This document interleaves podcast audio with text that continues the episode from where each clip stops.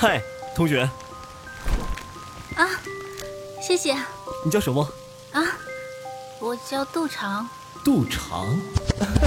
欢迎收听浪漫言情多人有声剧《和你错过的旧时光》，作者：孟妍妍，由喜马拉雅荣誉出品，小佩直播。第三十七集。正式开学的前一天补考，杜长发现那个小助教给画的范围精准到和试卷上的题目上差下差也差不到十分。考试结束，杜长去找赵建勇，在校门外的一家小饭店请他吃饭，感谢他的帮助。吃完饭往学校里走，兴奋异常的杜长在赵建勇身边活蹦乱跳，边走边白活，白活的高兴处，一个高蹦起来。就搂住了赵建勇的脖子。正当他和赵建勇勾肩搭背、搂搂抱抱的往宿舍区走，迎面就撞上了欧阳子豪。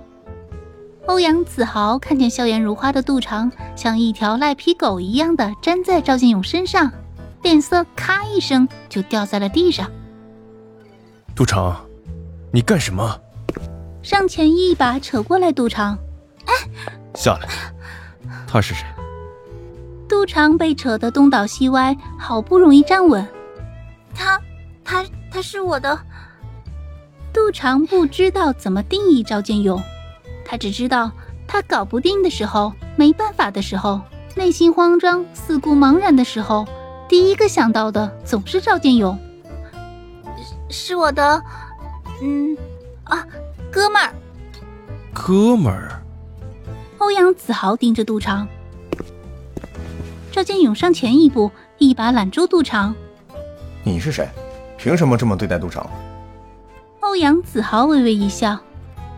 还轮不到你问我是谁。随后拉起杜长的手。何英说想你了，走，跟我去工学院。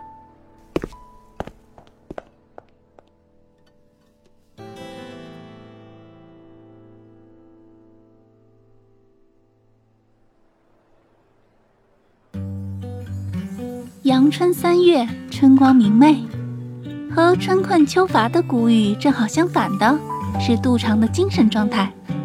徐子寻发现，从这个学期开始，杜长功课非常努力，那股执着的劲儿，不亚于梅超风苦练九阴真经。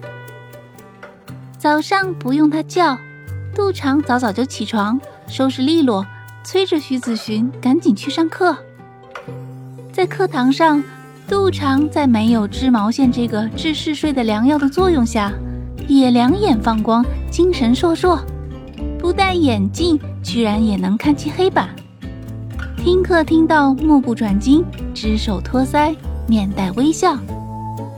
徐子寻只当他是被后妈赏的一顿笤帚语，和全班只有他一个不靠的刺激下，激起了强烈的自尊心和空前的学习热情。暗自高兴，嗯，一个积极上进的好学生从此诞生了。古人云：“棍棒底下出孝子，古人诚不我欺也。”后来才慢慢发现，杜长这种强烈的求知欲和良好的听课状态是有周期的，根据课程的变化而不同的。在一天下了中国古代文学课。杜长拉着徐子寻在午后阳光和煦的校园里，兴奋的一顿乱窜，嘴里不停的捣鼓着古文老师如何如何的时候，徐子寻恍然大悟：杜长，你不会是喜欢上古文老师了吧？杜长仰起头看着蓝天白云，看了半天，喜欢。杜长，你师生恋不好吧？师生恋为什么不可以？我就是喜欢古文老师博学多才，讲课生动风趣，出口成章。再说，有哪条法律规定老师和学生就不能谈恋爱的？杜长，你琼瑶小说读多了吧？不怪大人们都说琼瑶小说害了一代人，读完琼瑶小说都离家出走去找那种缥缈的爱情去了。既然学生和学生之间都可以恋爱，比如蒋师姐和王志月。那老师和学生究竟为什么不能恋爱呢？反正我就是喜欢古文老师。喜欢就偷偷喜欢吧，不要跟别人说，不能说。为什么不能说？为什么怕别人知道？谈恋爱又不犯法。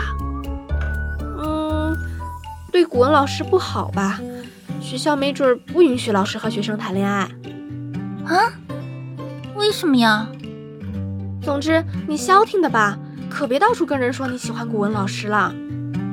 我不，我喜欢，为什么不能说出来？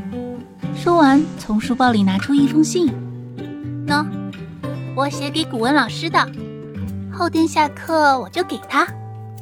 徐子勋再次惊呆，杜长，不好吧？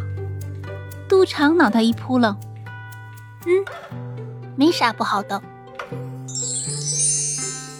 两天后的三四节是古文课。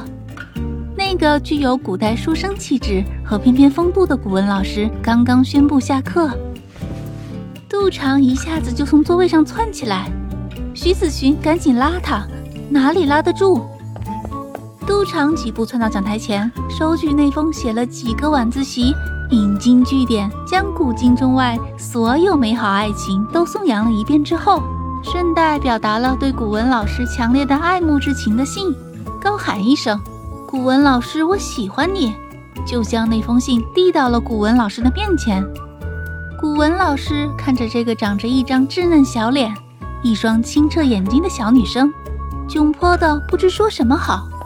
徐子寻赶紧上前拉住杜长：“杜长，赶紧走吧，一会儿食堂没饭了。”还没走出教室的同学们也停住脚步，回过头看着一脸认真的杜长和一脸窘迫的古文老师。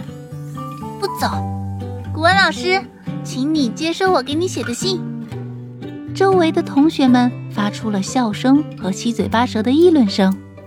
杜长才不管那些，一直举着那封信，坚定地看着古文老师。讲课时挥洒自如、语言流利的古文老师开始结巴：“杜，杜长，这……快走吧，杜长，别闹了，大家都看着你呢。”徐子寻拼命拉着杜长往外走，杜长一笑，将那封信交到古文老师的手上，然后蹦蹦跳跳就出了教室。心情很好的杜长吃饭时也禁不住哼着歌曲，满面春风到像就要做了新娘。徐子寻看着他，饭都吃不下去。你怎么这么高兴？你就确定古文老师会接受你，也会喜欢你？没准人家拒绝你呢。杜长脑袋一扑棱，嗯，不可能，没道理拒绝我的呀。从小我就是优秀生，奖状贴了一面墙，从没有老师不喜欢我。如果说有障碍的话，不过就是他现在是老师，我是学生。不过三年半后我毕业了，我就不是学生啦，就可以结婚了呀。杜长，不是你什么都好，别人就一定喜欢你的。杜长低头猛吃饭，一句话没听见。本集播讲完毕，感谢您的收听。